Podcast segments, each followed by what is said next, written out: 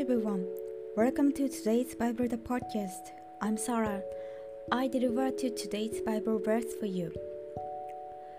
Now, before the feast of the Passover, when Jesus knew that his hour had come that he should depart from this world to the further, having loved his own who were in the world, he loved them to the end.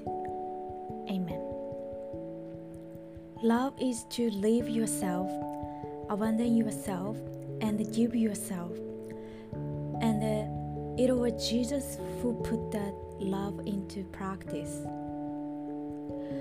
To atone for our sins, he left the throne of God, came down as a human being, crucified, died, and buried, and he rose after three days. That is the love of agape. May you be filled with the love of the Lord today as well. Thank you for listening. Hope you have a wonderful day.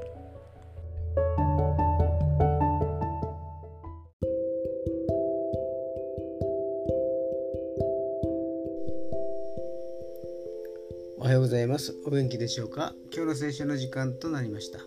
今日の聖書の箇所は、新約聖書ヨハネによる福音書13章1節でございます。ヨハネによる福音書13章の1節でございます。お読みします。さて、杉越の祭りの前のこと、イエスはこの世を去って父の身元に行くご自分の時が来たのことを知っておられた。そして世にいるご自分の者たちを愛してきたイエスは彼らを最後まで愛された。愛は自分を離れ自分を捨て自分を与えることでありそれを実行に移したのがイエス様でした。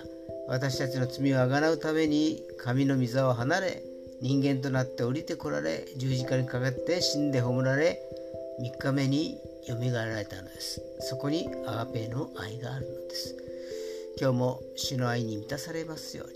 それでは今日という一日が皆さんにとって良き一日でありますように。よッしーでした。